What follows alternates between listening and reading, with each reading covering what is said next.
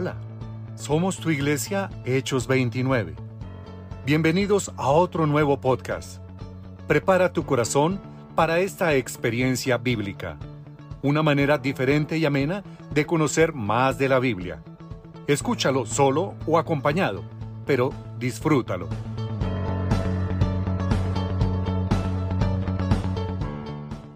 Buenos días. Hoy vamos a hacer el estudio de, de Marcos 14. Vamos comenzando por hacer un recuento de lo que pasado estudio habló Sonia, eh, que comienza con el perfume con el cual fue ungido la cabeza de Jesús. A ver, ¿por qué es importante? Es el comienzo de la fiesta de Pascua en el pueblo judío. Eso se hizo, esa cena se hizo un día antes y era la persecución que estaban haciendo los fariseos, jeduceos, para que Jesús pudiese, lo pudiesen inculpar. Hay algo que aclarar que el evento se realizó en, en Betania y se dice que fue en la casa de Simón el leproso, donde estaba la cena y que llegó una mujer eh, que, que ungió un perfume muy valioso en la cabeza de Jesús. Eso lo dice Marcos. En Juan y en Lucas dice, fue María, la hermana de Marta y de Lázaro, quien ungió el perfume, pero entonces eh, ahí hay una dualidad entre los dos.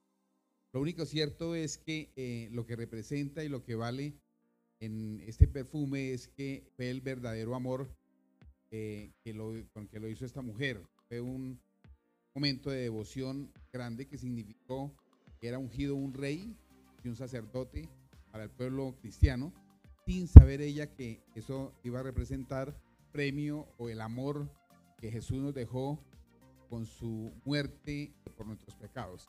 Ya no lo sabía, pero lo quiero hacer así.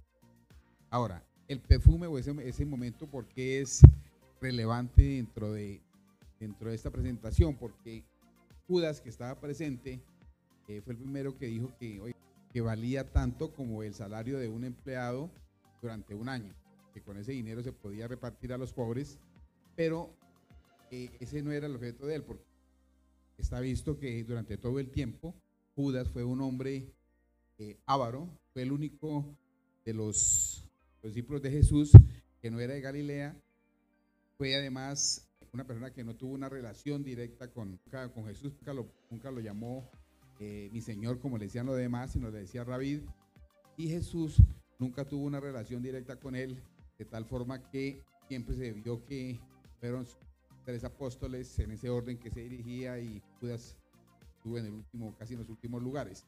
Eh, y de ahí es que nace en la mente de él la idea de vender a Jesús por unas monedas ante los, de los rabinos. Nadie buscó a, Judas, sino que él mismo se presentó y los judíos lo aceptaron porque era el camino más fácil de inculparlo. De ahí pasamos a lo que fue la preparación de la cena.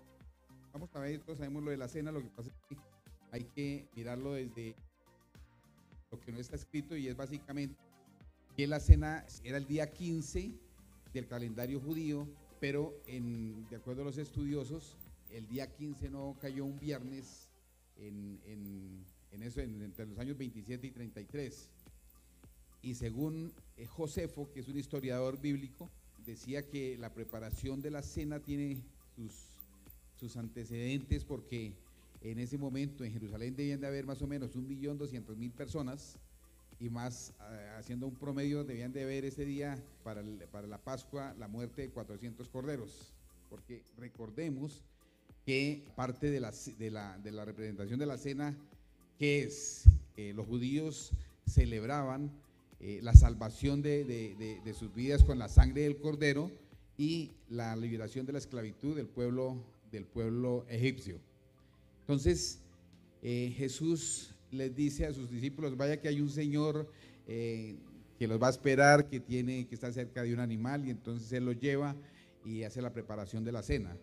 Pues se dice que eh, ese Señor, y en ese momento con tanta capacidad, era imposible que estuviese a un lugar desocupado, entonces era algún Señor que conocía a Jesús, que le hizo el favor, que le debía un favor o que le hizo un milagro y de hecho le prestó un segundo piso de su casa, que era donde se celebró la última cena. ¿Qué más antecedentes tiene la última cena? Se dice que no solamente estaban los doce apóstoles, habían más familiares acompañando a Jesús, habían seguidores y habían predilectos. Alrededor de 40 personas estaban en la última cena con él. Esa última cena, como la anticipó Jesús, no la hizo en el día 15, sino en el día 14, para poder hacerlo, porque esta historia arranca eh, desde el momento en que hacen la última cena, la, cena la toman más o menos hacia las 6, 7 de la tarde y sigue el recorrido hasta que Jesús es, es apresado. Entonces, no matan el cordero porque el cordero correspondía al día siguiente. Él lo hizo. Precisamente eh, viene la implantación de la nueva forma que es la, la, forma de, hacer la cena, que es poner el pan y el vino como rituales que rigen actualmente a la, a la nueva iglesia, que es el nuevo pacto hace que, se, que él hace el nuevo, el nuevo pacto y queda destruido el antiguo pacto.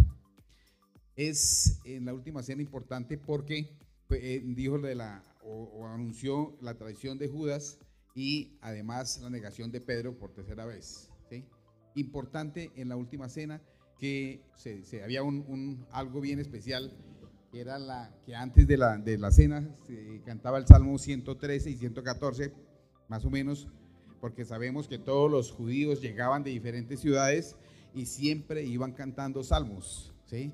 Cuando Jesús sale, parece que estaba, habían terminado de cantar el Salmo 115, 28. Se dice que eh, tomaron el vino y el vino para los judíos era sagrado, que tenían que tomar su copa cada uno, pero Él les dio la copa y todos bebieron de la copa de, del vino de, esa misma copa. No hubo una copa para, para cada uno donde él representaba la salvación de ese momento que estaba, que era el objetivo final.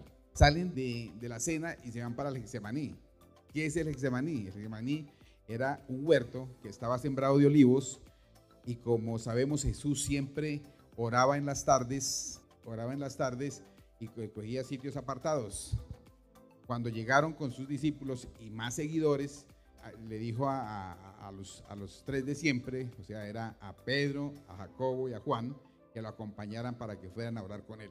Aquí, dentro de la parte de la oración del Getsemaní, que es, eh, es decir, yo creo que es lo más relevante dentro de lo último, dentro de ese último día que hizo Jesús, que fue rendirse en adoración, obediencia y sacrificio por los pecados de todos nosotros, ¿sí?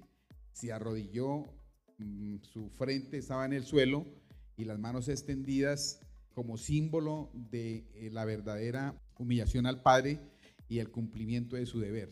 ¿sí? Es la única parte donde se dice que Jesús mostró debilidad igual que todos los hombres y lo hizo eh, la, su confrontación más grande entre eh, lo que era el bien, lo que era el mal, la oscuridad y la claridad y el cargar con todos los pecados de todos, los, de todos nosotros hizo pues que él se sintiera en ese momento, por su mente pasaran, se dice pasaran, todos los remordimientos, todas las humillaciones, todas las vejaciones, todas las eh, infidelidades, todas las traiciones que ya estaba, ya estaba eh, viendo y que iban a suceder. Lo hace tres veces, ¿sí? Y dicen que los apóstoles estaban durmiendo, pero se estaban durmiendo porque todavía no comprendían la, importancia del mensaje o del sacrificio que iba a hacer Jesús o porque estaban rendidos por el, por el sueño. ¿sí? Ahí se nota que todavía los discípulos no comprendían la obra grande para la cual estaba destinado Jesús. Entonces, en su último, en, la última parte, en la última, cuando la tercera vez le dice que, oiga, ya despierten, que vienen por mí, porque él ya presentía los, los pasos. Llega, en ese momento llega Judas con la cantidad de, judíos que venían a apresarlo, que eran más o menos los siervos de los ministros de la ley judía, y lo entregan con el famoso beso, el beso de Judas. ¿Qué representa el beso de Judas?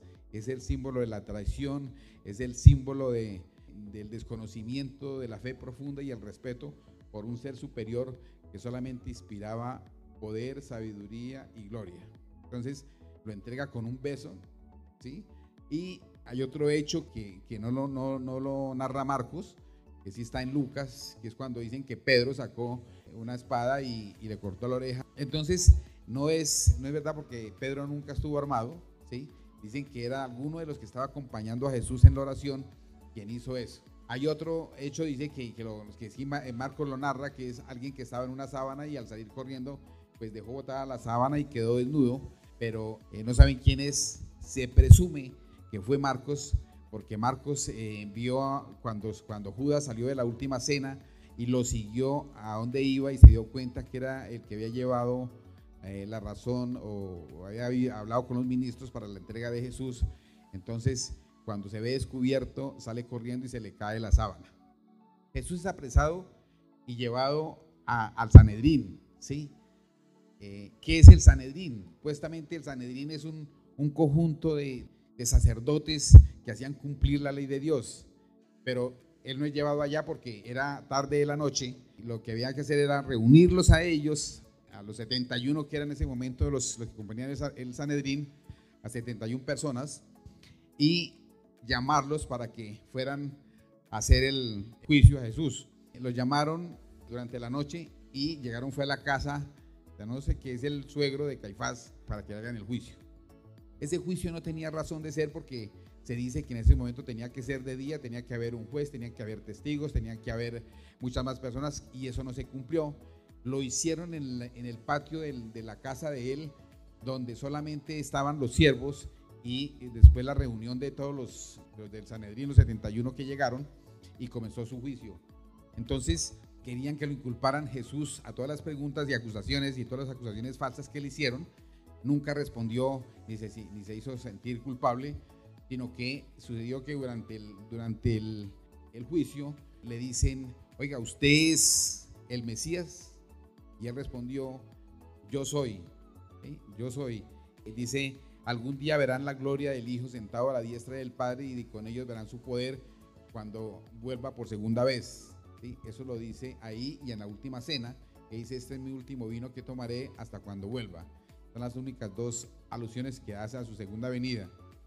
A partir de ahí entonces eh, Caifás dice, oiga, blasfemia. Y la blasfemia era, delito para los romanos como para los judíos y resultó la, resultó la condena y ahí sueltan inmediatamente a llevarlo a juicio al día siguiente como para contra, con, Pilatos. Pero ¿qué pasa? Y antes de eso se dice que lo cogieron los soldados y demás no habían soldados, y nos dicen fueron los mismos, los mismos, los mismos sacerdotes los que lo abofetearon, lo golpearon, lo escupieron y lo maltrataron para después llevarlo al juicio. Y aquí es, es importante ver que Pedro, que ya le habían anunciado que, lo iba, que iba a negar a Jesús tres veces durante los dos cantares del gallo, él fue y como dice la propaganda estaba en el sitio que no era, en el sitio equivocado, porque el día que dieron crucificado a Jesús, se esparcieron, abandonaron a Jesús, todos los apóstoles salieron corriendo, pero Pedro como quería ser el mejor, que quería, había, quería demostrar que sí, quería, que sí lo quería y que no lo, lo abandonaría, se fue detrás de él. ¿Qué se, le, se le discute a Pedro aquí? Pues sí, su valentía se le admira, pero cae ante, ante la confesión de una muchacha, de una mujer del servicio que aparentemente no valía nada y él con todo su, su, poder que tenía se deja, se deja acusar una, la primera vez cuando le dice, lo señala, que era la mujer del servicio. En la segunda es cuando está eh, ya respaldada la señora y le dice, este sí estaba ya con, este es un judío, estaba con él, ¿sí? Y en la tercera es porque ya todos se ponen en contra de él y lo acusan. Desafortunadamente él eh, se arrepiente de su pecado, eh, llora y trata de reivindicarse. Posteriormente vemos en la vida de Pedro todo lo que hace para pedir perdón y para volver a tener una nueva vida, su falta. Por eso después son sus tres palabras. Tú dices que me amas.